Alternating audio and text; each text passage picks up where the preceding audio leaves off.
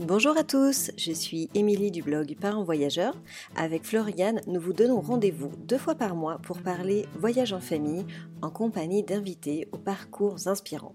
Alors ne pensez plus à rien et laissez-vous porter. Bienvenue dans ce nouvel épisode.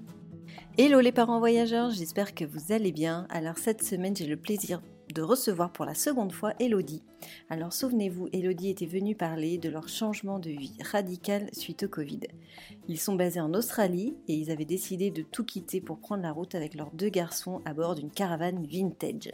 Alors cet épisode a été un vrai succès, on a eu beaucoup d'écoute et en discutant avec Elodie, on s'était dit que c'était sympa pour vous de connaître la suite de leur voyage. Alors je vous laisse tout de suite avec notre nouvel épisode, euh, la suite de leurs aventures et nous avons parlé beaucoup euh, de la liberté que leur offre cette vie sur les routes. Je vous souhaite une belle écoute. Bonjour Elodie, je suis heureuse de t'accueillir euh, une seconde fois dans le podcast. Je suis ravie de ce, nouvel échange. Merci d'être là. Bah, merci à toi de, m'accueillir. C'est toujours un plaisir de papoter. Exactement. À chaque fois, euh, quand on discute euh, longtemps, généralement, euh, à chaque fois, je repars avec, tu vois, une énergie de dingue et ça m'inspire énormément. Donc, d'ailleurs, je vous suis sur les réseaux et à chaque fois, vous m'inspirez, vous m'épatez. Enfin, je trouve ça, je trouve votre histoire vraiment incroyable. Alors, pour pour remettre un petit peu dans le contexte, euh, Elodie, tu es euh, passée dans le podcast dans, en juin dernier, donc on a dû euh, se parler en avril ou mai. Donc c'est l'épisode 73 pour ceux qui veulent réécouter la première partie, le pourquoi du comment. Et l'objectif de ce, nouvel épisode, c'est du coup de faire un peu le point une toute petite année après et surtout faire le point par rapport à votre situation qui a un petit peu évolué euh, et euh, justement euh, la liberté que vous avez aujourd'hui dans votre, dans votre voyage et tout ce que, tout ce que vous avez acquis ces derniers mois. Donc, est-ce que déjà pour commencer, tu pourrais nous expliquer ce qui s'est passé ces derniers mois? Qu'est-ce qui s'est passé en fait depuis la dernière fois qu'on s'est parlé? Alors, si mes souvenirs sont bons, la dernière fois qu'on avait discuté, on était à Coober Pedy, on était dans le désert du South Australia, enfin de l'Australie du Sud, euh, en pleine ville de l'Opale. Euh, c'était vraiment une, une, période euh, sympa parce qu'on commençait à rentrer dans le cœur du, du désert et dans le cœur du, euh, du voyage australien par sa culture et, et, son histoire. Et puis, suite au podcast, on a traversé le désert du, du, sud, du sud au nord, qui a été deux mois de traversée incroyable d'un point de vue paysage, rencontre, expérience. Ensuite, on s'est baladé euh, quelques mois dans le nord, très très au nord de, l'Australie. On a laissé la caravane euh, dans une dans une ville pour pouvoir partir juste avec le, 4x4 et la tente, ce qui nous a permis d'aller dans des, sentiers et dans des, routes non non pavées. On a fait à peu près 3000 kilomètres de routes euh, de routes sableuses et de routes chaotiques, ce qui était une expérience très sympa. Euh, comme tout, tout ce qu'on avait fait. Et après, ça s'est terminé par un drame parce que fin août, on a perdu notre chienne. Depuis un an, on voyageait avec notre chienne. Et euh, fin août, pendant ce voyage-là, elle s'est intoxiquée à une plante euh, tropicale euh, qui a dans le nord de l'Australie. Et en deux jours, on l'a perdue. Alors, ça a remis pas mal de des choses. on s'est posé énormément de questions fin août parce que toute la famille était complètement dévastée. Euh, donc, euh, on a décidé de rentrer sur Brisbane. On avait à peu près 20 heures de route. On a décidé de rentrer sur Brisbane, ce qui n'était pas du tout prévu, euh, pour retrouver les amis, retrouver retrouver un peu notre famille qu'on avait depuis depuis dix ans, se ressourcer, habiter chez les copains et puis euh, décider de la suite du, voyage parce que on était très très attristés, les enfants étaient dévastés, enfin nous aussi, et puis on ne voyait plus voyager sans, la chienne. Alors ce qui peut paraître euh, un peu un peu bête, un peu superflu comme ça, mais ce qui nous a vraiment vraiment touchés. Euh, du coup, cet épisode-là nous a poussé à rentrer à Brisbane et à nous poser des questions qu'on n'était pas prêt de se poser du genre qu'est-ce qu'on fait? Est-ce qu'on continue de voyager? Est-ce que euh, on avait à Brisbane euh, des animaux qui étaient en hara, un cheval, une jument et un poney? On avait un garde-meuble qui était plein. Ça faisait un an qu'on était parti. On était censé rentrer à un moment donné. Donc, on s'est posé ces questions de euh, qu'est-ce qu'on fait? Et après euh, quelques jours de réflexion, ça dure jamais trop longtemps nos, nos réflexions. Mmh. Après quelques jours de réflexion et à discuter quasiment jour et nuit, euh, on s'est, on a décidé qu'on voulait pas, on voulait pas rentrer. Que cette, ce mode de vie-là, euh, il était pour nous, malgré tous les aléas qu'on avait, qu'on a eu, malgré euh, le drame qu'on venait de vivre, on n'avait pas envie de rentrer dans une vie euh, sédentaire. Donc en fait, ce retour à Brisbane a été bénéfique parce qu'on y a passé deux mois pour trouver une nouvelle maison pour les chevaux, pour vider le garde-meuble, ce qui n'était pas une mince affaire, vider le garde-meuble et tout vendre, qu'on n'avait pas fait un an, un an avant. Donc voilà comment on a fini l'année, septembre-octobre, euh, à se ressourcer auprès des copains. On avait mis la caravane en ferme et euh, on travaillait un petit peu à la ferme en échange d'un gîte gratuit. Et puis, on a décidé de faire des rénovations dans la caravane puisque les travaux n'avaient jamais vraiment été finis. Donc, on a fait beaucoup de travaux dans la caravane pour, au bout de deux mois, partir, reprendre la route avec une caravane quasi neuve, pas tout à fait parce qu'elle est toujours, euh, elle a toujours 35 ans, mais euh, avec une caravane bien, bien rénovée, avec des chevaux qui avaient une nouvelle maison et surtout plus aucun meuble euh, en notre possession. Donc on a repris la route fin octobre avec juste la voiture et la caravane. Et ça, c'était un sentiment incroyable de légèreté et de pousser le minimalisme jusqu'au bout de dire aujourd'hui, matériellement, notre vie se contente de cette voiture et cette caravane et euh, quelques boîtes, euh, grosses boîtes plastiques qu'on a laissées chez un copain avec euh, affaires, nos affaires personnelles et des souvenirs et la robe de mariée, et ce genre de choses qu'on a, eu envie de garder. Vous vous êtes dit, en gros, ce, mode de vie, vous voulez continuer, voilà, vous ne voulez plus de date de retour. Et vous avez eu ce déclic de dire, ben voilà, parce que le fait de, de vider son garde-meuble, quelque part, c'est que voilà, c'est vous signez la, la, fin de cette vie sédentaire, la fin de tout ce voilà cette, ces, possessions, parce qu'en fait, malgré tout, le fait d'avoir ce box rempli de meubles, c'était un peu comme un fil à la patte, non? Ah bah c'en était un, euh, ça en devenait un. C'en était pas un au début parce que c'était un petit peu notre, euh, c'était notre sécurité. C'était notre sécurité de dire on a des meubles là, dans trois mois on rentrera dans une maison, on n'aura pas besoin de racheter de meubles, on a ces meubles là. Sauf que les trois mois sont transformés en six mois, les six mois en douze mois, et puis qu'au bout de douze mois, on, euh, a fait le calcul financier de ce que nous coûtait euh, le hara et le garde-meuble. On n'avait jamais calculé ce qu'on paye à la semaine, donc on n'avait jamais calculé le, le montant sur un an. Et là, on s'est fait oh c'est beaucoup d'argent, ça. À, quoi ça sert de dépenser autant d'argent pour des animaux qu'on aime mais avec qui on vit plus et pour des meubles que plus moins on les voit et moins on est attaché euh, à ces meubles. Et avec la décision de se dire on n'est pas prêt de rentrer, on veut pas de date de retour, on veut arrêter de se poser la question de qu'est-ce qu'on fait après. Pour l'instant, on est au, jour le jour.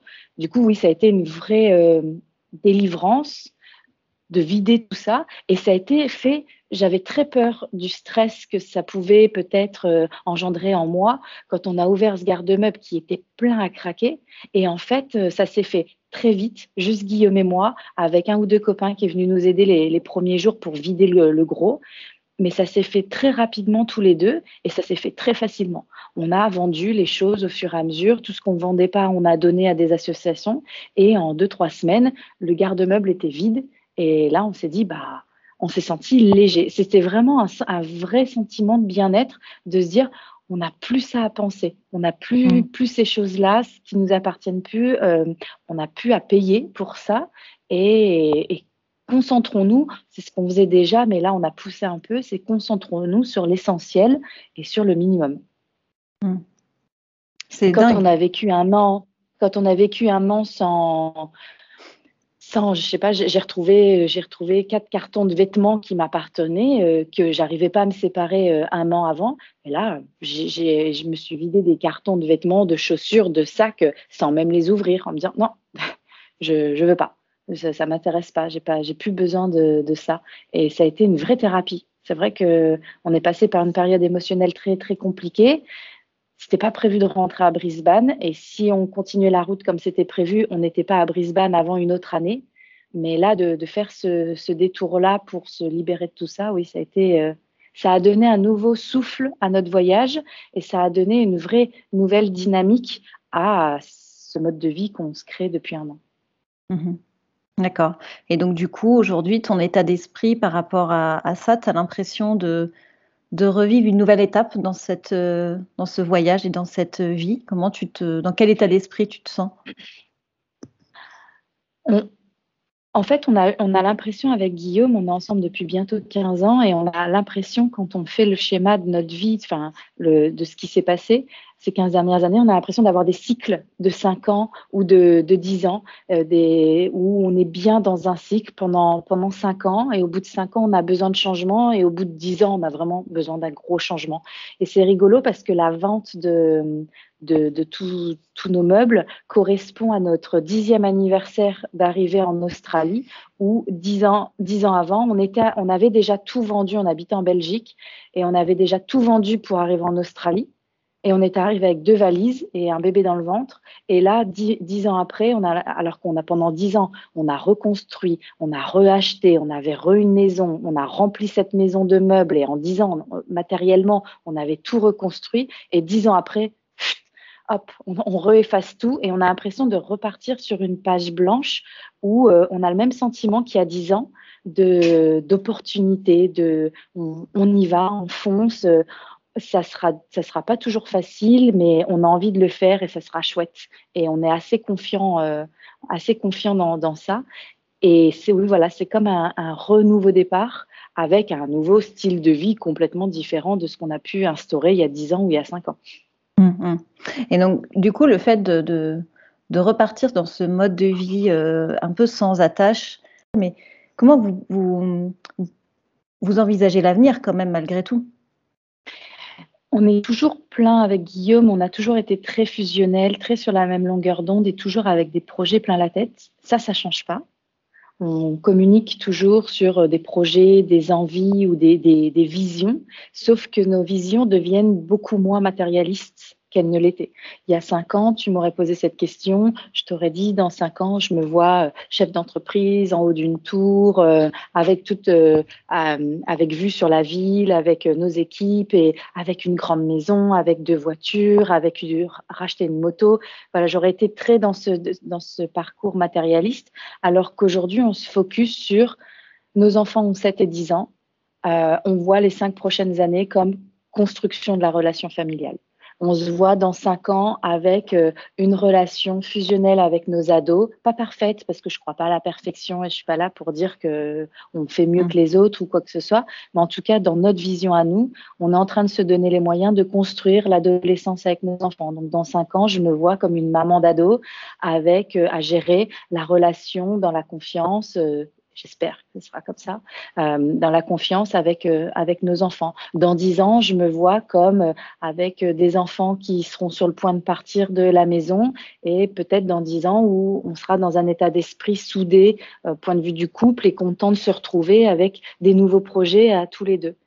Mais on a réussi à créer cette confiance en nous, en notre couple, qui fait que on est confiant sur les décisions qu'on prendra parce qu'on sait, et les 15 dernières années nous l'ont prouvé, on sait que ces décisions nous appartiennent, qu'elles elles font vraiment corps avec euh, nos valeurs, avec des valeurs qui évoluent, mais elles font corps avec nos valeurs. Et je suis incapable de dire où on sera physiquement dans 5 ans ou dans 10 ans, mais j'imagine un état d'esprit un état d'esprit serein, un état d'esprit euh, apaisé, euh, soudé en famille et voilà, qu'on soit euh, en, Australie, en France ou au fin fond du Pérou, euh, voilà, je ne sais pas. Là, aujourd'hui, vous êtes euh, en instruction en famille. comment vous comptez, au-delà de, effectivement le, noyau familial qui se, qui, qui se sert, et c'est, je pense, le plus important, mais au niveau de l'éducation, l'accès aux écoles, etc., c'est quoi votre état d'esprit par rapport à ça? on se dit, j'allais dire depuis le début, mais non, c'est vraiment là depuis quelques mois, on se dit que ce voyage, pour l'instant, on a envie de le continuer. Il continuera tant que chacun de nous quatre, il trouve sa place. Donc, c'est une conversation familiale qu'on a assez régulièrement, euh, tous les trois, quatre mois, dans les, dans les nouvelles destinations et tout ça. Euh, on pose la question, on a un mini conseil de famille et on prend des décisions euh, à quatre. Adam, notre grand, qui va avoir 10 ans, Alors j'avais raconté dans le précédent podcast que le déclic c'était qu'il était très bon à l'école et qu'il avait il des angoisses à l'école et que le Covid euh, nous avait euh, poussé à faire l'éducation à la maison et qu'on avait adoré euh, se retrouver tous les quatre et on avait adoré voir Adam évoluer euh, bien plus positivement euh, avec nous. Et le problème que Adam avait à, l'école, c'est qu'en école en Australie, tu redoubles pas, mais tu sautes pas de classe non plus, ou sinon c'est très mmh. difficile. Donc depuis qu'on a fait qu'on a commencé l'éducation à la maison, on a fait le programme avec une année d'avance pour pour Adam. Donc Adam est en équivalent de CM2.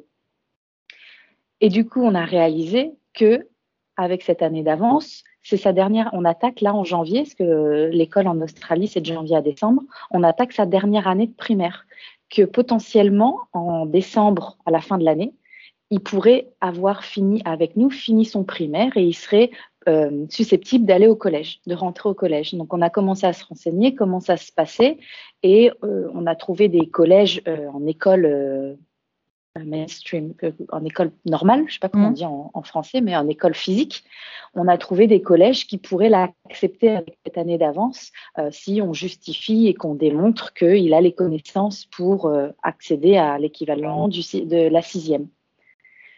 Donc on a commencé à avoir cette conversation avec, euh, avec Adam.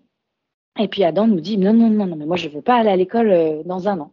Alors du coup, on s'est renseigné sur les possibilités de continuer l'éducation à la maison euh, pour euh, le collège. Aujourd'hui, en primaire, c'est vraiment papa et maman qui sont les tuteurs. C'est nous avec des supports, mais c'est nous qui créons le programme, c'est nous qui euh, organisons les séances d'école et puis qui rythmons ces séances d'école. Alors qu'avec le collège, il y a là, vraiment la possibilité de rentrer en, en éducation à distance par le biais d'une école.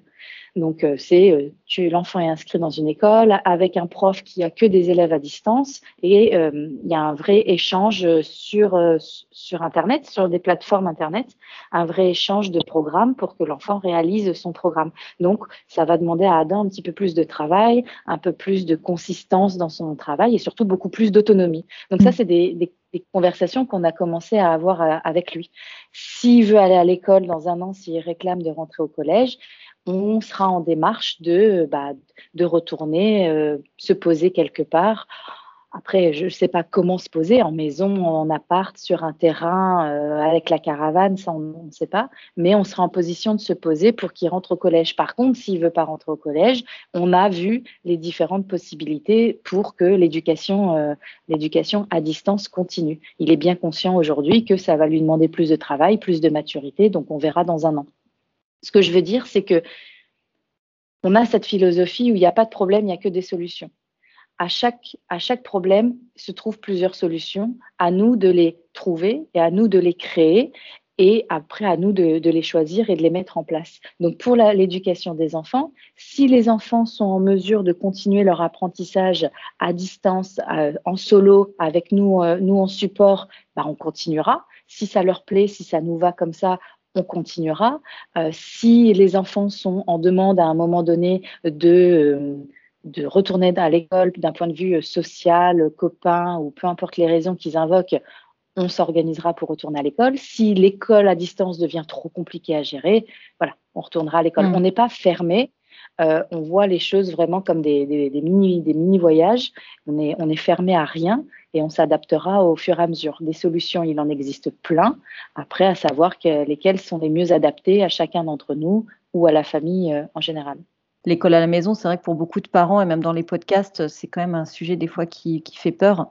Euh, mais aujourd'hui, on a quand même pas mal de, choses et euh, du coup, tu, le dis toi-même, en fait, tu peux quand même être affilié à un, un, établissement et il peut quand même poursuivre, poursuivre une scolarité exactement pareil qu'un autre petit élève mais qui lui le fera en présentiel en fait. Ça dépend vraiment de, la volonté des, enfants et de, de, leur, de leur préférence. On a rencontré depuis un peu plus d'un an maintenant qu'on est sur les routes, on a quand même rencontré de nombreuses familles qui voyagent avec des profils complètement différents et on a rencontré plusieurs, euh, plusieurs enfants qui aujourd'hui ont, ont, continué ce, ce, parcours à distance et euh, le collège à distance. En, Australie, collège et lycée, c'est le même, le même établissement mmh. de la sixième jusqu'au bac et hum, ce high school à distance est possible et de toute façon aujourd'hui dans les années, dans les études supérieures, avec euh, la avec la crise euh, sanitaire actuelle, il y a quand même énormément d'universités qui se font à distance. Il y a mmh. énormément de, cours qui se font euh, quasiment que, euh, que à distance. Donc, c'est quelque chose qui est possible. Après, après, il y a plein de choses de possibles. Il y a aussi le fait d'avoir un prof particulier en physique ou, ou par webcam, d'avoir quelqu'un qui se connecte tous les jours. Donc, ça demande un coût, évidemment, mais qui se connecte avec l'enfant mmh. pour, pour l'aider si les parents peuvent, peuvent plus aider. Mais hmm. pour l'instant, en tout cas, 7 et 10 ans, euh, ça se passe bien. Euh, ça, se passe, ça se passe très bien et on est, on est tous contents. On trouve, on, travaille pas énormément. Ils ont, ils ont bouclé leur programme scolaire là en décembre, début décembre, euh, tous les deux. Ils ont tout fini leur programme scolaire à raison de, je pense, qu'ils travaillent à peu près trois heures par semaine chacun. Donc, c'est comme quoi c'est ah possible. Trois heures par semaine, je pensais que tu allais dire trois heures par jour, deux heures par jour. Ah oui, non, trois heures par semaine, effectivement, c'est euh, c'est peu finalement. Ah oui, on travaille, on travaille sur des blocs de 45 minutes, 45 euh, minutes le matin. Des fois, quand il y a un sujet qui les intéresse vraiment ou un exercice, ça peut, ça peut déborder un peu. Il y a des matins où ils n'ont pas envie et on n'a pas envie de les forcer. On n'a pas envie que ce soit une corvée de faire l'école. On veut vraiment garder cette euh, façon de faire très ludique et et voilà, et on fait pas ça tous les matins. Ça, dépend vraiment des semaines, des voyages, de où on est, ce qu'on fait. Mais si on arrive à le faire deux, trois fois, trois fois dans la semaine, c'est bien. On est content, des fois un peu plus, des fois un peu moins. Mais oui, en, moyenne à trois heures par semaine, euh, les deux garçons ont bouclé leur, euh, leur programme. Et j'en ai discuté avec une amie qui est institutrice en Australie et qui confirmait que oui, à l'école, euh, pendant six heures, il y a quand même, vu que c'est une classe de 20 ou de, de 25, je, sais que c'est plus maintenant en France, mais les maîtresses doivent refaire énormément, beaucoup les mêmes activités pendant mm. plusieurs jours d'affilée. Euh, parce qu'il faut, il faut prendre du temps, si possible, avec chacun des élèves. Il y a quand même énormément de temps pour les déplacements, pour les changements d'activité, pour les récrés, pour la pause repas. Pour... Et au final, sur les six heures où ils sont à l'école, qui est très sociale et qui leur apprend énormément de choses d'un point de vue euh, vie en société, et ben, d'un point de vue apprentissage euh, pédagogique, on, n'est pas, on est loin d'être sur mmh. six heures d'apprentissage par, par jour. Hein. Mmh, mmh, ouais, ça c'est euh, ça c'est clair. Mais c'est vrai que le côté social, pour le coup, comment vous faites pour le pour le compenser en, voyage? Donc en, Australie, on a rencontré beaucoup de familles, euh, beaucoup de familles voyageuses. Euh, il a fallu vraiment se forcer par moment à, quitter euh, certaines familles pour se retrouver tous les quatre. Et on a rencontré des gens avec qui on a sympathisé. Puis ensuite, les caravanes se suivent pendant quelques semaines. On a fait la traversée du sud au nord de, de l'Australie avec une famille française qu'on avait rencontrée sur Instagram. Et on a fait deux mois ensemble de, de traversée. Donc en fait, il y a toujours du monde. Sur les camps, partout où on s'arrête, il y a toujours des familles, il y a toujours des enfants. Et les enfants qui étaient assez, euh, assez timides ont euh, travaillé sur cette timidité pour aujourd'hui, quand on arrive dans un camp, euh, d'un coup d'œil, les enfants se reconnaissent, se voient. tu veux être mon copain? Littéralement, c'est ça. Hein. tu veux être mon copain? Oui, bah viens jouer. Et hop, c'est parti. Donc, ils sont toujours entourés de monde, ils ont toujours des copains partout, certains avec qui ils sympathisent avec plus que d'autres, normal mm. comme nous. Euh, certains copains avec qui ils gardent contact maintenant par les, applications comme Messenger for Kids ou mm. Des, copains qu'on peut revoir plus tard sur la route. Donc, euh, ils n'ont rien perdu d'un point de vue euh, d'un point de vue social. On a, mm. il, y a des, il y a des semaines, on a fait des traversées au milieu de rien où on était seul, mais la majorité du temps, quand même, on a rencontré beaucoup de monde et les enfants ont beaucoup échangé avec des, des enfants et même d'autres adultes. Donc, euh, non, je ne pense pas qu'il soit en, un manque, euh, quel qu'il soit, de vie euh, sociale. Mmh. Oui, c'est top, c'est super. En tout cas, par rapport à votre départ il y a un an, quand on avait fait le point en juin, tu avais déjà tiré quelques leçons de, vie, on va dire, sur ce que vous aviez vécu et ce changement. Là, aujourd'hui, à un an, est-ce que tu as appris des nouvelles leçons de vie? Est-ce qu'il y a des nouvelles certitudes, des, des, choses que tu as, que compris, que tu n'avais pas encore assimilées euh, au bout d'un an de voyage? J'ai compris que je me suis enfin trouvée, que j'ai passé 35 ans à me chercher. Je, parle pour moi, mais je suis quasiment sûre que Guillaume, il exprimerait pratiquement de la même manière, mais pour parler pour moi, j'ai mis 35 ans à me chercher euh, d'un point de vue émotionnel, euh, relationnel, professionnel. Euh, j'ai un parcours professionnel très sympa parce que j'ai toujours été entrepreneur, donc j'ai toujours créé des entreprises et je me suis toujours débrouillée pour créer, me créer mon propre propre salaire, mais il y avait toujours une insatisfaction ambiante ou, une frustration, frustration ambiante, toujours à la recherche de plus. Et hum, je pense que j'en étais pas consciente. On est quand ces cinq dernières années, on a créé notre, notre entreprise qui nous fait vivre aujourd'hui et qui permet ce mode de vie quand on a créé l'entreprise et puis qu'on a monté très crescendo euh, au sein de l'entreprise, au sein du monde start-up euh, australien, qu'on a gagné de l'argent, qu'on a fait énormément de connaissances, qu'on a gagné des récompenses professionnelles et qu'on a vraiment réussi d'un point de vue professionnel, je me souviens pas de, à aucun moment de, de me sentir posée et à ma place. J'étais toujours à la quête de quelque chose de plus. Plus j'en obtenais, et plus, plus j'en voulais, plus on, gagnait d'argent et plus j'en dépensais, et donc plus il fallait gagner de l'argent. Et j'ai toujours été dans cette quête, j'étais très heureuse, euh, j'étais satisfaite de, notre mode de vie, mais je recherchais toujours plus. Et là, avec ce mode de vie qu'on s'est créé depuis un an, euh, on s'est laissé porter hein, par ce mode de vie parce qu'à aucun moment on s'est dit on plaque tout, on lâche tout. C'est vraiment les choses sont arrivées les unes, les unes après les autres. Dans une caravane de 9 mètres carrés, évidemment, bah, euh, on peut avoir moins de choses matérielles. Euh, dans le mode de vie qu'on avait, bah, du coup, on dépense beaucoup moins, on n'avait plus de factures. Donc, euh, on a dépensé de moins en moins.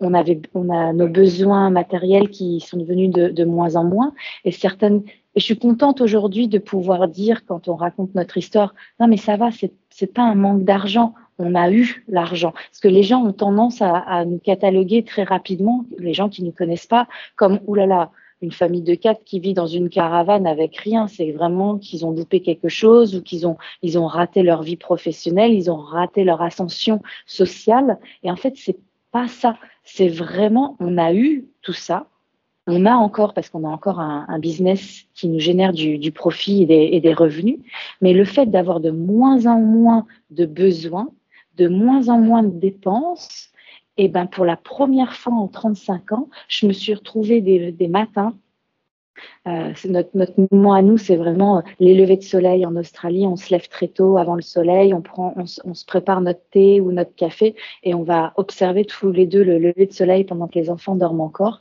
on a vraiment ces, moments de, de, gratitude et de méditation et de se dire, je suis bien là et je suis bien à ma place. Et euh, on nous dit jamais quand on grandit, on nous dit jamais euh, pour euh, pour être plus à l'aise financièrement, c'est pas, il faut pas gagner plus, il faut juste dépenser moins. Il y a des choses comme ça mm. avec euh, des idées préconçues avec lesquelles on n'a pas grandi. On nous dit jamais que on nous pousse toujours, la société nous pousse à avoir plus, à se comparer aux autres, à comparer la voiture, la maison, les vacances. On nous dit, on nous dit jamais, mais moins tu as et plus tu te sens libre. Et là, au bout d'un an, on n'a quasiment plus rien d'un point de vue matériel, on a la voiture, on a la caravane, on y reviendra, mais maintenant on a un camping-car en France, euh, mais on a, on a de moins en moins. Et en fait, on n'a jamais été aussi, euh, aussi euh, léger et insouciant. On, a vraiment beaucoup moins de, beaucoup moins de stress, beaucoup moins de frustration. Et, et je pense que ça sera la grande leçon de ce voyage, même si ce voyage se termine un jour ou l'autre, puisque je ne nous imagine pas non plus nomades pendant les 30 prochaines années, si un jour ce voyage se termine, je pense qu'on arrivera dans, une vie sédentaire avec des nouvelles valeurs qui nous apporteront que, du bien par rapport à la vie d'avant. C'est impressionnant, mais effectivement c'est un, switch. Euh, je pense qu'il nécessite du temps en fait euh, de sortir de ce cette euh, effectivement de ce euh, j'ai pas le mot, mais de cette spirale. voilà, de sortir de cette spirale, euh, d'en prendre conscience et après de, de, de le vivre et de, et, de le vivre pleinement. En fait, ces différentes euh, étapes, en même temps, on a toujours eu connu ça, donc tu peux pas en sortir du jour au lendemain. Mais c'est, en tout cas, c'est une très belle leçon de vie. Et, euh, je, suis, et je suis consciente que, et je suis consciente que cette vie n'est pas faite pour tout le monde. C'est pas, je mm. dis, je suis pas là à faire, à dire à tout le monde, lâchez tout, vendez tout, plaquez tout et partez. Euh, non, parce que cette vie euh, me demande quand même énormément d'organisation, de, concessions. Il y a des choses auxquelles il faut être préparé ou en tout cas qu'il faut être prêt à s'adapter euh, au fur et à mesure. La vie avec dans une caravane de 9 mètres carrés à 4, tout ça, c'est pas fait pour tout le monde. Mais en tout cas, c'est un passage dans notre vie, dans notre voyage qui nous qui nous permet de remettre certaines choses d'aplomb et puis de se rendre compte, nous, que euh, bah, cette réussite professionnelle qu'on s'imaginait il, y a, il y a cinq ans, en fait, on l'a eu et une fois qu'on l'a eu, on s'est, on s'est regardé, on s'est dit, ah, mais c'est pas pour nous, en fait. C'était quelque chose qui ne nous mm. convenait pas dans notre nous intérieur. Mmh, mmh, mmh. Mais en même temps, euh, tu dis oui, ça ne convient pas à tout le monde, mais après, libre à chacun de prendre le temps de, de s'imaginer ce qui serait adapté pour nous aussi, parce qu'il y a aussi différents modes de, changement de vie. Euh, vous avez choisi la caravane, mais euh, il existe plein d'autres modes possibles de vie loin de cette société de consommation. Mais il faut juste à un moment donné, je pense, prendre le temps aussi de se poser et de s'arrêter et de se poser la question qu'est-ce qui pourrait être fait pour moi? Est-ce que j'en ai vraiment envie, etc. Euh, et, je pense que malgré tout, euh, c'est quand même à la, portée de tout le monde pour ceux qui le souhaitent au final. C'est juste euh, la réflexion, se mettre en action et, et, se mettre en action et se mettre en réflexion, c'est déjà un premier pas pour se dire bah voilà, est-ce que je suis heureux dans cette vie qu'on m'impose depuis que je suis tout petit finalement? Euh, c'est ça, c'est une, une, vie qu'on nous impose, mais en fait une vie où on ne se rend pas compte qu'elle nous est imposée. Et je pense que mmh. moi, la première, mais dans notre entourage, il y a très peu de gens qui qui sont capables de, se, à 30 ou 40 ou 50 ans, il y a peu de gens qui sont capables de dire qu'ils se connaissent eux-mêmes mm. et qu'ils se et qui savent se satisfaire eux-mêmes. Et je trouve que c'est un gros manque. Alors j'en veux à personne et je pointe personne du mm. doigt parce que je comprends que c'est une société qui nous a qui nous a porté là. Je je vais pas dire que c'est la faute de mes parents parce que en discutant avec mes parents, je me rends compte qu'ils ont leurs propres lacunes ou leurs mm. propres névroses qui viennent de leurs parents. C'est juste que la société nous a nous a poussé là et que moi, la question est, et moi, qu'est-ce que je veux moi? Qu'est-ce qui mm. me rend heureuse moi? Et ça, je suis pas sûre qu'on nous l'ait posé au fur et à mesure de notre parcours euh, scolaire ou, professionnel. On a toujours été dans un dans une sorte de, boîte avec des règles qui viennent du dessus, qu'il fallait respecter. On ne savait pas trop pourquoi, mais c'est parce que c'est comme ça. Quand tu es petit, tu respectes les parents. À l'école, tu respectes la maîtresse. Et puis quand tu es au boulot, tu respectes le patron. Mais à quel moment je me respecte moi et, et à quel moment quelqu'un me, respecte mes envies, mes préférences, quand j'ai envie ou pas envie de faire quelque chose. Et je pense que c'est ce qui vraiment ressort de cette année de, voyage parce que euh, dans notre parcours d'éducation vis-à-vis des enfants, on a voulu mettre en place beaucoup plus de bienveillance, on s'est énormément renseigné, on s'est énormément entouré. Et ce qui est arrivé, c'est de dire, mais en fait, quand j'ai un conflit avec les enfants, j'aurais tendance à m'énerver après les enfants ou à, ou à appliquer des règles aux enfants parce que c'est moi la mère, alors tu vas m'écouter parce que c'est moi, c'est maman qui décide. Et en fait, le jour où on a compris que les conflits avec les enfants venaient bien souvent de nous, parce que nous, nous étions dans une période de stress, de mal-être ou de conflit entre nous, entre nous euh, Guillaume et moi. Et quand on, met le point là-dessus et qu'en fait, on se décide de prendre du temps pour nous, pour solutionner nos lacunes ou nos névroses à nous, les enfants, ça, les enfants, ça roule. Et je me mm-hmm. dis, c'est pour la première fois, je me suis remise, moi, au centre des, choses, que ce soit dans ma famille, euh, de mon mari et mes enfants, que ce soit dans ma famille élargie ou entre amis ou dans la société, me remettre. Et c'est pas égoïste de se remettre au centre des choses en disant si je prends pas soin de moi et que je me pose pas la question de ce qui me convient à moi, personne ne le fera. Donc moi je me prends moi, je me mets au milieu, je me, je me fais du bien. Si moi je vais bien, les autres, ça va aller. Et c'est vraiment quelque chose qu'on essaye d'éduquer, d'éduquer aux enfants et d'inculquer aux enfants aujourd'hui. C'est la confiance en eux. C'est pas simple tous les jours dans cette éducation bienveillante. Elle est loin d'être simple et on n'est pas, on a plein de lacunes encore.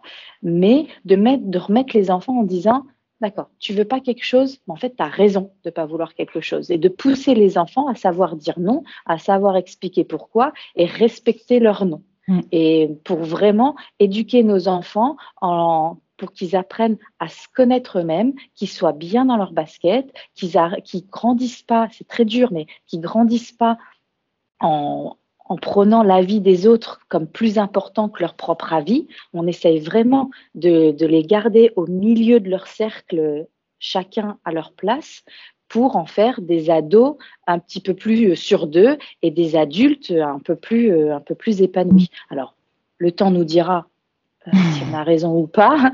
On en rediscutera dans dix ans. Mais euh, voilà, aujourd'hui, c'est vraiment ce qui ressort de, de ce voyage. Hmm.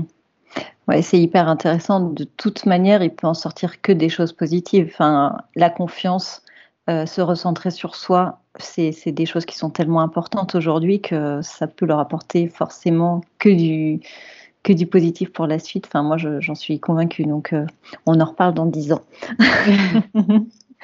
Euh, alors là, en ce moment, pour ceux qui vous suivent, vous êtes actuellement en France depuis un bon mois déjà, non? Vous êtes arrivé début décembre, il me semble, non? Ouais, fin, fin novembre. Euh, alors, est-ce que tu peux nous expliquer euh, comment, déjà pourquoi vous êtes revenu en, enfin, revenu en France et, euh, et, et qu'est-ce qui s'est passé quand vous êtes arrivé en France Parce que du coup, ça a dû faire un, un, peu un choc de culture. Est-ce que tu peux nous expliquer pourquoi vous êtes rentré et, et, et ce que vous faites et quel est votre état d'esprit?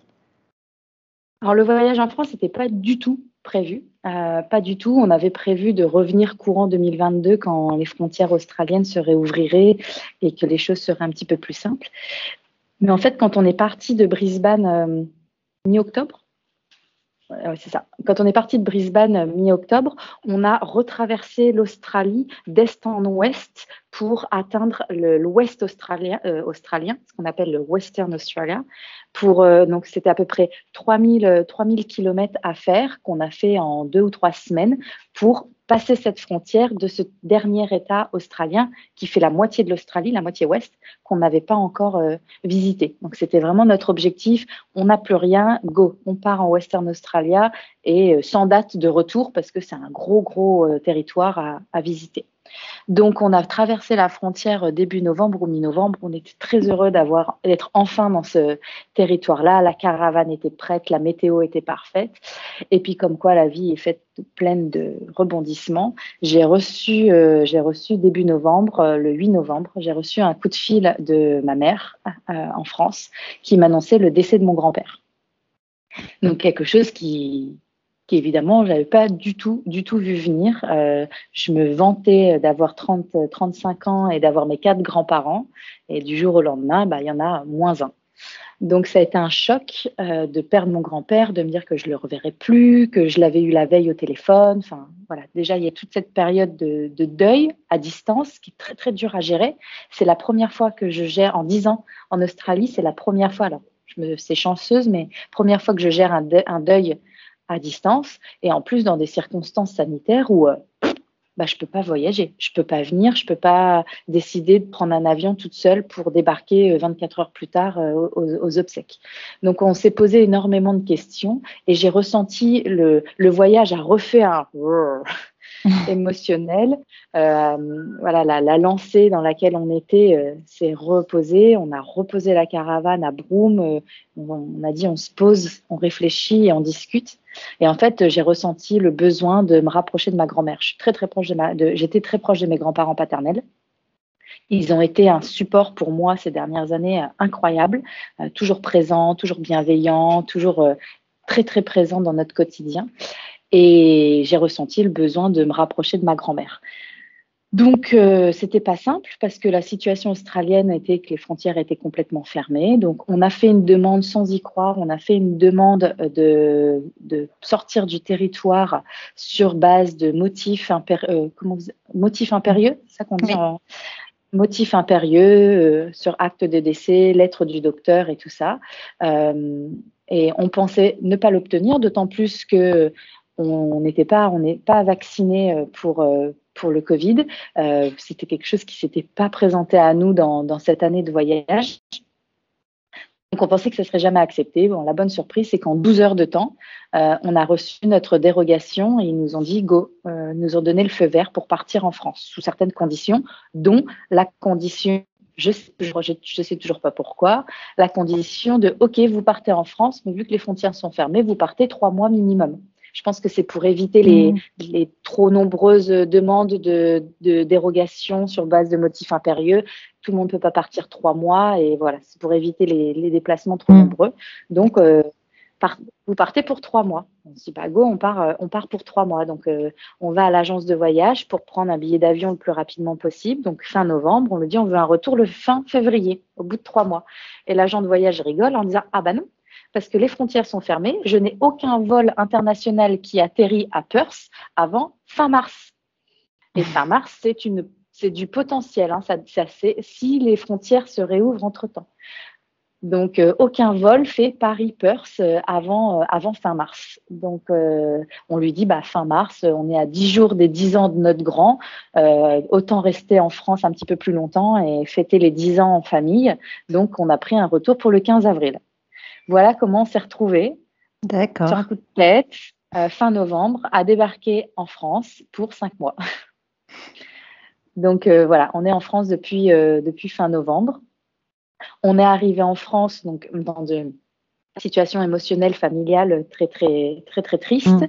mais avec ce truc dans notre tête quand même de dire on peut pas débarquer cinq mois. On est originaire de Bourgogne euh, dans Lyon et on se dit on peut pas débarquer cinq mois et rester cinq mois sédentaire euh, dans Lyon, c'est pas possible. Ça fait plus d'un an qu'on est nomade, qu'on roule. Euh, là, l'idée de se poser cinq mois chez euh, nos parents ou grands-parents, c'était pas imaginable. C'est vraiment l'idée d'être posé quelque part. Donc, du coup, on est arrivé en France et on a acheté un camping-car on a acheté un camping-car pour vraiment euh, garder notre, euh, autonomie, euh, garder notre liberté et puis pouvoir être libre de nos, déplacements. Donc voilà comment depuis fin novembre, on, circule en France avec le camping-car tous les quatre et, on profite aussi de la famille sur place. D'accord. Ah, donc voici le, toute l'histoire. Donc là, vous êtes encore un paquet de jours par, par ici. Comment, euh, parce que alors, pour le coup, nous, on revient de trois semaines en France, là. Euh, on est revenu en Espagne et on était bien content de rentrer en Espagne. je ne sais pas comment tu as vécu du coup la pandémie euh, en Australie, mais je pense que voilà, vous étiez sur les routes, un peu en dehors de tout ça. Ce retour en France là, comment vous le, le ressentez émotionnellement parlant? Eh bien, ça a été, ça a été un choc. ça a été un choc parce que, alors, pour des choses très basiques, par exemple, on est arrivé et personne ne nous a embrassés. On n'avait pas vu la famille depuis trois ans et au début, on a trouvé la famille hyper distante et personne à nous embrasser. On sentait le bonheur de, nous voir et d'avoir les enfants ici, mais euh, il y a eu cette distance physique qu'on s'est pris en pleine face et qu'on a, il nous a fallu quelques jours ou une semaine ou deux pour comprendre ce qui avait poussé euh, les, gens autour de nous à garder cette, euh, distance. Euh, en Australie, on a vécu le Covid de très très loin parce que toute la période où on y était, 2020-2021, l'Australie a fermé ses frontières, mais en fermant ses frontières, on n'a eu quasiment pas de cas. Euh, on a, alors il y a le, il y a Sydney, enfin New South Wales et Victoria autour de Melbourne qui ont flambé euh, par moment, où il y a eu beaucoup plus de cas et, des, et des décès. Mais à fin novembre, on était à tout juste 1500 décès depuis mars 2020 sur toute l'Australie. Donc pour dire que par rapport aux 100, 120 ou 130 000 Français. Donc l'Australie, on avait été loin de tout ça. L'Australie était capable de bloquer des villes en confinement du jour au lendemain pour trois nouveaux cas. Donc, on a toujours eu ce, décompte de 3 cas, 5 cas, 8 cas, et on, s'arrêtait là. Tout, le monde était à, l'arrêt pendant 3 jours. Bim, il n'y avait plus de cas. Et, et nous, avec, euh, avec le voyage, on était tellement loin de toute civilisation, loin de toutes les villes, que dans tous les villages qu'on a croisés au milieu du désert et tout ça, le Covid, ils l'ont pas vu, ils l'ont pas vu passer. On n'a pas porté de masque, il y avait pas, il y avait des distances parce qu'elles étaient officielles, et, mais sinon il y avait, il y avait rien de tout ça. Et quand on a retrouvé nos amis à Brisbane en septembre-octobre, euh, on n'avait pas de distance avec, euh, avec les amis. C'est vraiment, on a gardé ce côté chaleureux, de, se serrer dans les bras, de, faire de la fête. On a eu, on, il y a eu des restrictions en Australie, mais très limitées sur des courtes durées et le Covid était quasiment inexistant. en tout cas pour les parties où on a voyagé. Euh, alors qu'en France, les choses se sont, ont été complètement différentes et les gens l'ont vécu complètement différemment. Euh, le nombre de cas, le nombre de gens que vous pouvez connaître potentiellement qui ont eu le Covid ou qui sont décédés du Covid sont des choses qui existaient en France et qui n'existaient pas en Australie euh, quand on est parti. Donc, euh, on a l'impression de s'être pris deux ans de crise sanitaire d'un seul coup en fait. on n'a pas eu ce truc crescendo que certains ont pu avoir. Et là où on était très heureux d'arriver, de profiter, de, de vouloir voir Pierre-Paul Jacques, euh, de toute façon, quand on est arrivé, on, était censé être euh, huit jours en, isolation. Je dis censé parce que on devait être testé à l'aéroport de Paris. Ils nous ont dit que ça ne servait à rien de nous faire tester. Euh, on a dû, on devait remplir des papiers à l'aéroport de Paris pour notre isolation. Personne nous a demandé nos papiers. Donc bref, on est arrivé en France et on, était isolés. Et quand on est arrivé ces huit premiers jours à voir seulement ma grand-mère et nos parents, et à vouloir voir personne d'autre, et ben en fait, on est rentré dans ce truc où bah ça va faire deux mois qu'on est là et il y a des gens qu'on n'a toujours pas vus parce que euh, il y a cette distance où les gens font attention, les gens sont beaucoup plus prudents, euh, les gens sont contents de nous savoir là, mais sans euh, accourir pour pour nous voir. c'est très très particulier hein, comme, mmh, comme mmh. Et au début, je l'ai pris très personnellement. Au début, c'était dur. Au fur et à mesure des semaines, en discutant avec mon entourage, je pense qu'on a, on a compris par quoi les Français étaient passés ces, ces, deux dernières années et ce qui fait que les Français sont très euh, anxieux, euh, déprimés, en colère euh, pour, pour certains. Et voilà, on a pris les deux ans de crise française d'un seul coup. Ouais, je, je comprends, je comprends tout à fait. On a eu aussi ce, ce ressenti, ce gros décalage. Et pourtant, nous, on l'a vécu aussi, la crise, euh, quand même plus que, je pense, vous sur les routes. Mais, euh, effectivement, on a eu ce, retour de waouh, euh, on n'a pas vécu les mêmes choses et l'état d'esprit est complètement différent. Et c'est super dur de, communiquer, en fait, parce que parce qu'eux ne comprennent pas, nous, on les comprend pas. Enfin, c'est très bizarre, quoi. Il y a des, tensions alors qu'il n'y a pas lieu d'avoir. Et, et franchement, euh, c'est super compliqué. En plus, on arrive, euh, on arrive euh, non vacciné et c'était quelque chose qui me stressait beaucoup, le regard des autres, le jugement des autres et tout ça.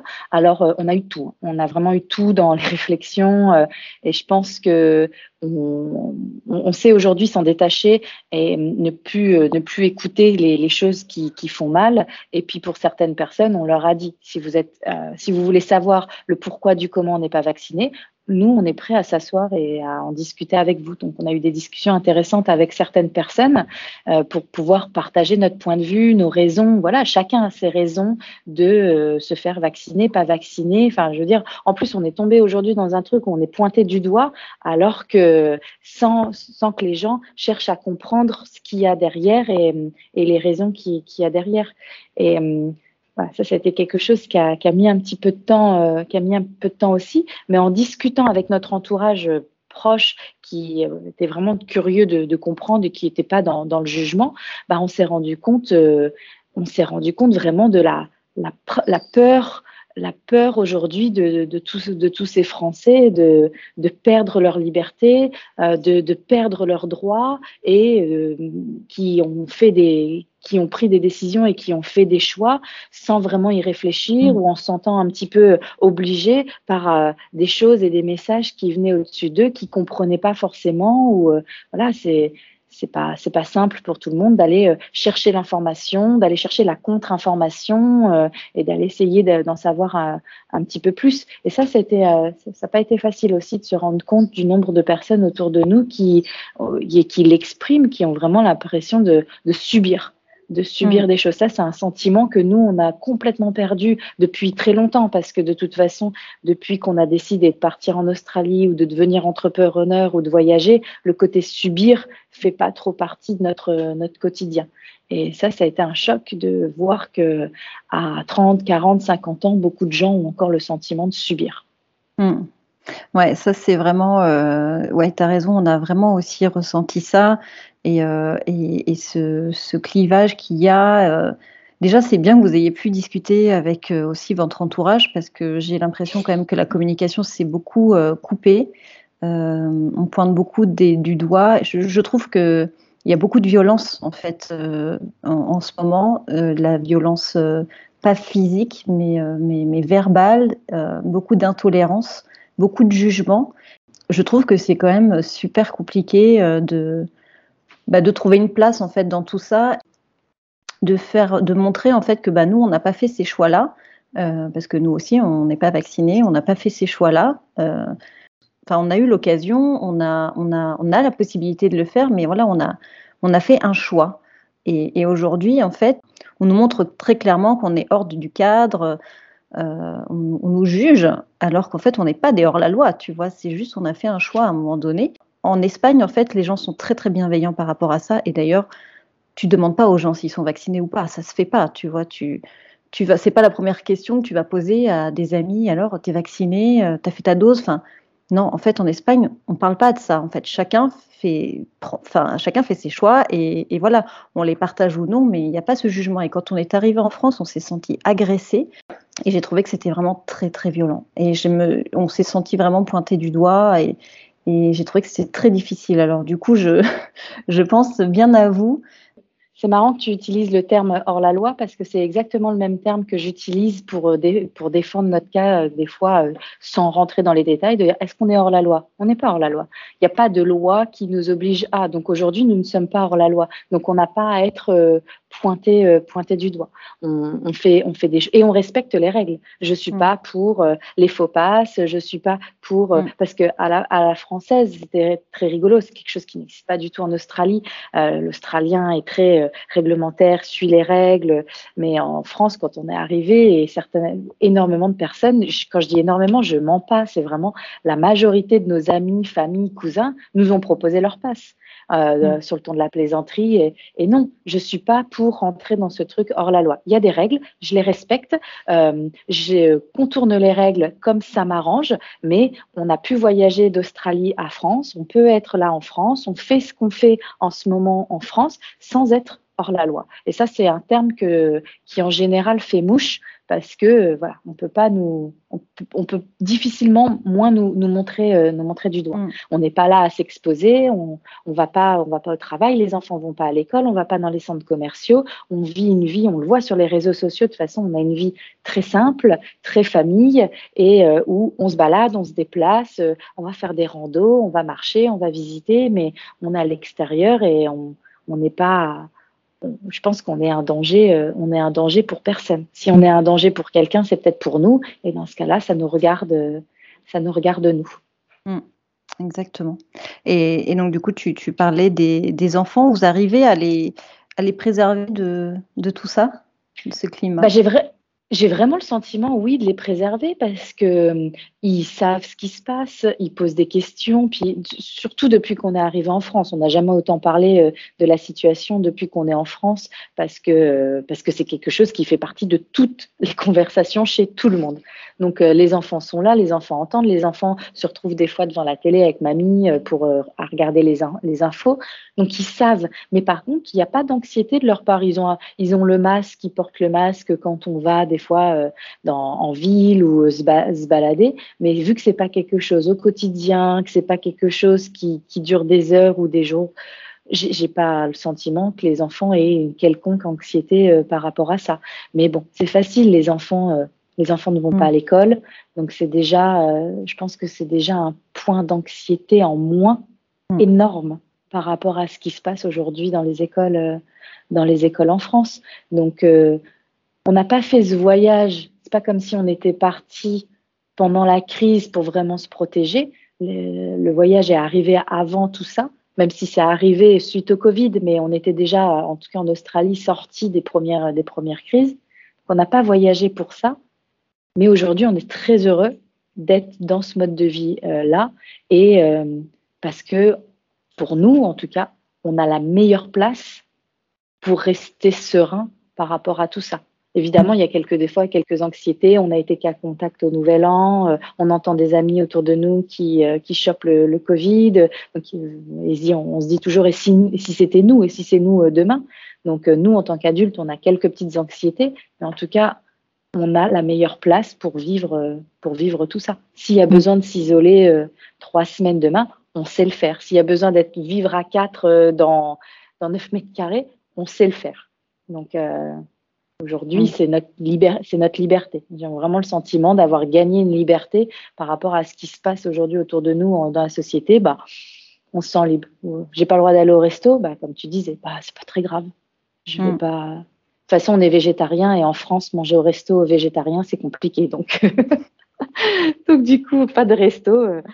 Euh, oui, c'était. Euh, tu as répondu à la, dernière question que je voulais te poser. C'est euh, est-ce que vous vous sentez libre? Parce que parce que ce qu'on entend, euh, c'est on prive de liberté bon les non vaccinés. Votre état d'esprit par rapport à ça, est-ce que vous avez l'impression qu'on vous prive de quelque chose en fait par rapport à vos choix? Non, je pense que non, pas du tout. On est libre. Aujourd'hui, enfin, tout ce qui se passe euh, autour, que ce soit de toute façon les non-vaccinés ou les vaccinés, parce que les vaccinés aussi perdent, perdent en autonomie et perdent. combien de personnes Hier, on a eu une conversation avec un ami qui nous dit euh, oh, Moi, je, viens de prendre ma troisième dose, je ne prendrai pas ma quatrième. Hein. Mais bon, si je ne prends pas ma quatrième, je, je perds mon passe. Ça veut dire que j'aurais fait tout ça pour rien et je vais me retrouver dans la même situation que vous, qui n'avez rien fait depuis le début. Et, et il a cette conscience que s'il ne veut pas prendre la quatrième dose ou ceux qui ne veulent pas prendre la troisième, bah, qui vont perdre leur, euh, tous leurs droits. Donc c'est même plus un combat de non vaccinés ou vaccinés.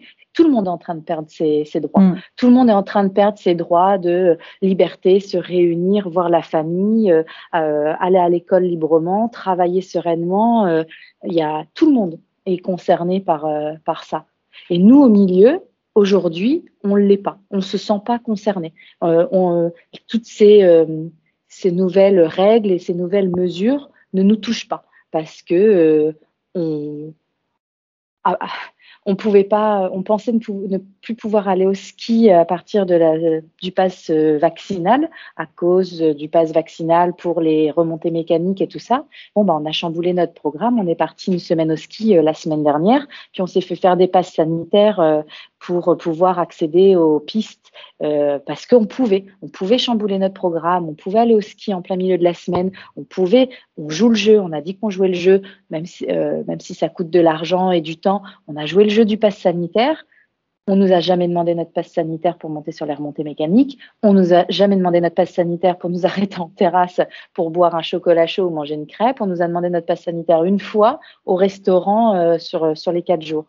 Mais on avait cette liberté de chambouler, de faire, et on est parti au, ski euh, la semaine dernière pour pouvoir aller sur les pistes. Si demain les enfants veulent retourner au ski, bah, on ira au ski. Et puis si on peut pas monter sur les remontées mécaniques, on ira faire une balade en raquette, on ira faire de la luge, mais rien ne nous empêchera d'aller profiter de la montagne d'aller profiter du grand air et d'aller profiter du ski.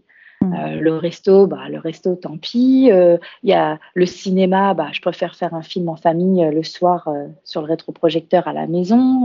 Il y a, Aujourd'hui, tout ça ne nous, touche pas. On est libre de passer au travers. Mais voilà, on travaille, on est à notre compte, on travaille de la maison, on travaille comme on veut quand on veut. Les enfants ne vont pas à l'école, donc c'est facile pour nous. Et je comprends que pour notre entourage, c'est compliqué. Quand les enfants sont à l'école, quand vous n'avez pas, pas, le choix d'aller au travail, oui, c'est plus compliqué. Mm, mm. Mais j'ai l'impression que c'est ces gens-là qui sont plus touchés que nous. Donc c'est même mm. plus un combat de vacciner ou non vacciner. C'est un combat de à, quel point je maîtrise ma vie, mon rythme et, mes libertés. Oui, tout à fait. Je suis enfin, 100% d'accord avec toi. Et c'est vrai que vous, vous avez déjà fait ce chemin de la déconsommation, du minimalisme, d'un choix de vie euh, à part. Et, aujourd'hui, effectivement, les choix que vous avez faits auparavant vous aident aujourd'hui pour, euh, pour vivre votre vie là en ce moment en France. Donc, ça, c'est hyper intéressant. Et on a eu des conversations avec des, gens proches qui se plaignent de leur situation et, et qui nous demandent notre avis. Alors, quand on ne nous demande pas notre avis, on ne le donne pas. On essaye de ne pas le montrer. Par contre, si on nous le donne, on est content de partager et de dire, bah voilà, tu pourrais faire ceci, tu pourrais faire cela, tu pourrais t'organiser comme ça. Mais les gens n'ont pas envie. Les gens ont peur de sortir de leur zone de confort. Mm. Les gens ont peur de. J'ai eu une conversation avec une copine l'autre fois qui n'aime pas son travail. En plus, je lui dis Mais quitte ton travail. Oh, non, je ne peux pas quitter mon travail. Mais si, tu peux quitter ton travail. Tu peux faire ça, tu peux faire comme ça, tu peux t'organiser comme ça. Tu peux. Oui, mais bon, et les dépenses, et eh ben, tu les réduis, les dépenses. Et en fait, les gens ont peur de, de sortir de leur zone de confort, de, de leurs acquis, de leur, euh, de tout ce qu'ils connaissent. Et les gens ne veulent pas de contraintes. C'est ça le problème actuel dans notre société et les adultes qu'on est devenus, c'est que euh, des contraintes, on en a plein.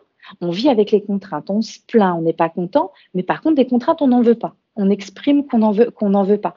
Et quand il faut changer quelque chose qui va nous, de, qui, qui est contraignant ou qui demande un petit peu d'effort, les gens veulent pas. Mm. Et ce que je dis à la copine, c'est, bah, dans ce cas-là, fais avec si tu veux pas sortir de tout ça, bah, fais avec. Parce que la seule solution au, bonheur ou au bien-être, elle nous, nous appartient. Personne va venir changer notre vie ou, ou nous dire ce qu'il faut faire. C'est à nous en tant que femme, mère, père, euh, euh, mari, euh, couple, c'est à nous de prendre les décisions et de chambouler les choses s'il faut les chambouler. Et il y en a qui le font très bien. Il y en a qui quittent. J'ai une, la copine, la, la sœur d'un copain ici qui a quitté. Ils ont quitté leurs deux postes. ils sont partis avec leurs économies. Ils ont acheté une ferme. Tu sais cette expression qu'on dit si on m'embête, j'irai, j'irai élever des chèvres au fin fond du Larzac. Eh ben ils l'ont fait. Ils sont partis et, et ils ont eu ils ont eu le courage de, de le faire et de continuer à être libres et de faire leur mode de vie mmh. euh, libre. Aujourd'hui, mmh. on on s'attache à une société qui n'existe plus et qui est en train de disparaître. Et malheureusement, la situation dans laquelle on est, je pense qu'il faut juste qu'on apprenne à vivre, euh, qu'on apprenne à vivre avec.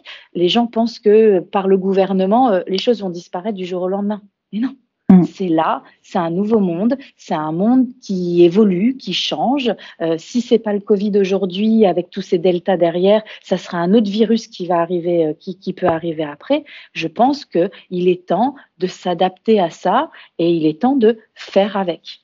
Et si ça ne nous convient pas, les changements ne tiennent qu'à nous. Ça, je suis à 100% d'accord avec toi. À un moment donné, il faut prendre conscience qu'on est maître de sa vie et que soit ta vie te convient pas, tu mets en place des choses pour qu'elles te conviennent. Ça ne veut pas forcément dire tout quitter, peut-être changer de boulot ou profiter, s'inscrire, faire un hobby, faire en sorte que du coup ta vie au quotidien elle te plaise, même si ben tu peux pas changer de boulot aujourd'hui. Enfin, il y a plein de manières aujourd'hui de prendre en, main sa vie et, et se donner les moyens, parce qu'aujourd'hui on nous a jamais appris l'échec. L'échec c'est mal. Il y a plein de gens qui ont réussi dans la vie, mais qui sont passés par de nombreux échecs et on va retenir que, euh, que la réussite, alors qu'ils se sont peut-être plantés dix fois avant. Et, aujourd'hui, l'échec, c'est mal perçu dans la famille, c'est mal perçu autour de. Enfin, si tu dis que tu n'as pas réussi quelque chose, c'est un peu la honte, alors qu'en fait, c'est un premier pas vers un changement, c'est avoir tenté autre chose. Et c'est hyper riche, et dans, dans notre société, c'est mal vécu. Et donc, du coup, je pense que ça conditionne aussi le fait que bah, beaucoup de gens euh, se complaisent dans une vie euh, qui ne leur convient pas. Et, euh, c'est rigolo parce que c'est quand on a des jugements, alors quand je parle de jugement, c'est de personnes proches parce que les choses lointaines ne nous, atteignent pas. Mais quand on a certaines critiques, on va nous dire oui, mais vous, euh, vous menez la vie parfaite, euh, vous êtes parfait, vous vous croyez parfait, euh, mais les gens nous connaissent pas. Les gens qui disent ça ne nous connaissent pas. Et j'invite les gens à dire bon, on a, on a enregistré plusieurs podcasts, on a enregistré plusieurs podcasts depuis un an, et je t'invite à les écouter parce que dans les podcasts, on fait part de tous ces échecs et de toutes ces difficultés qu'on a eues dans la vie.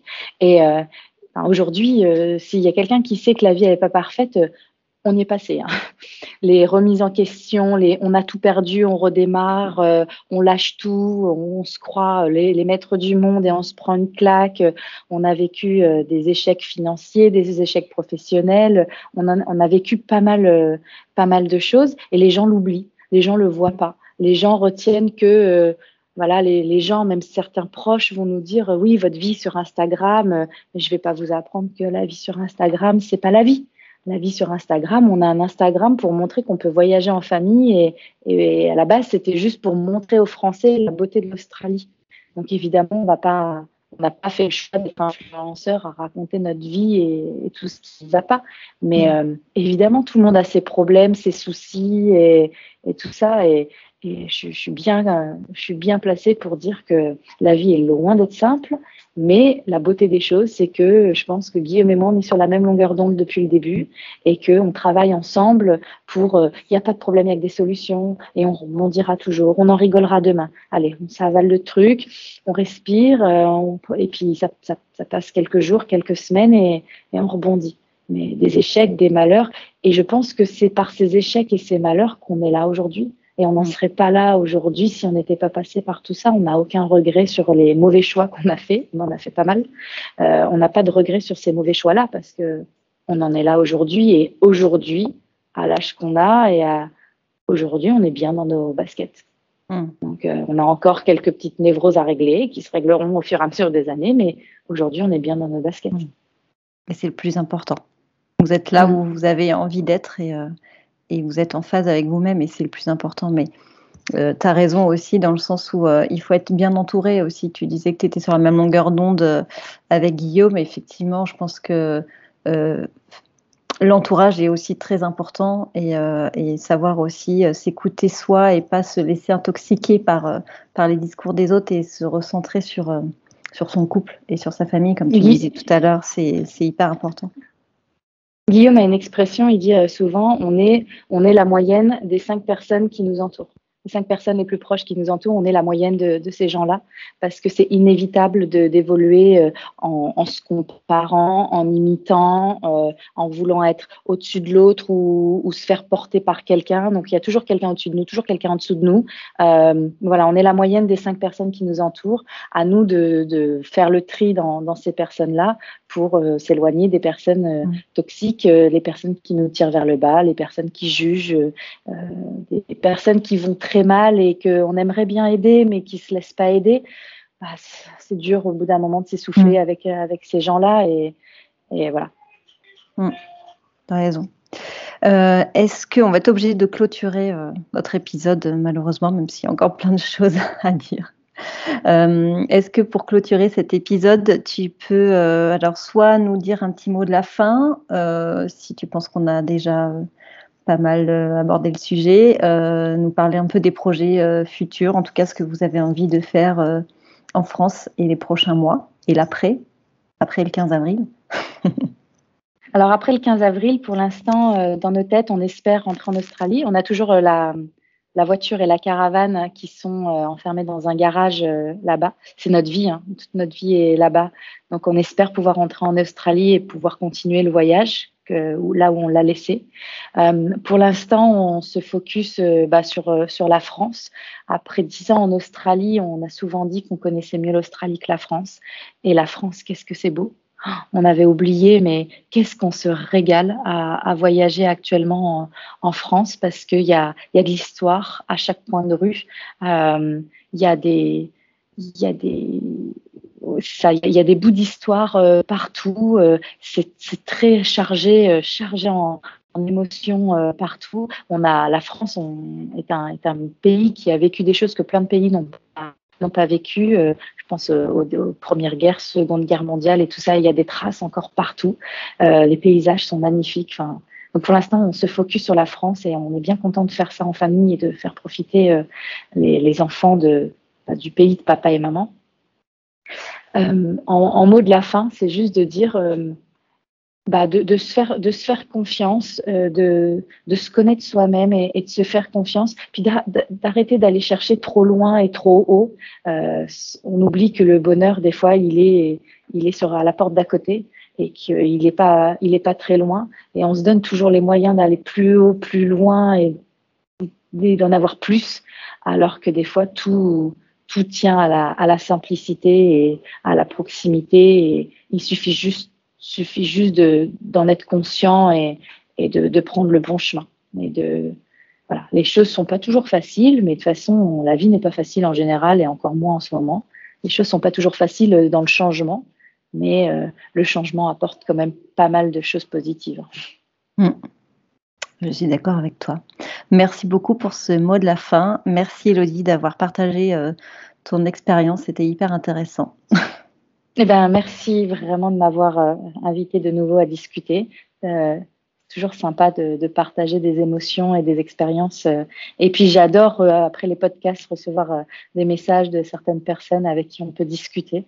C'est toujours chouette de rencontrer des nouvelles personnes et de partager des, des valeurs. Mm, tout à fait, tout à fait. Merci infiniment. On se donne rendez-vous euh, dans le bilan des deux ans. dans les dix ans. À, à, dix ans, on y arrivera. On parlera de l'adolescence. on y viendra, ce thème.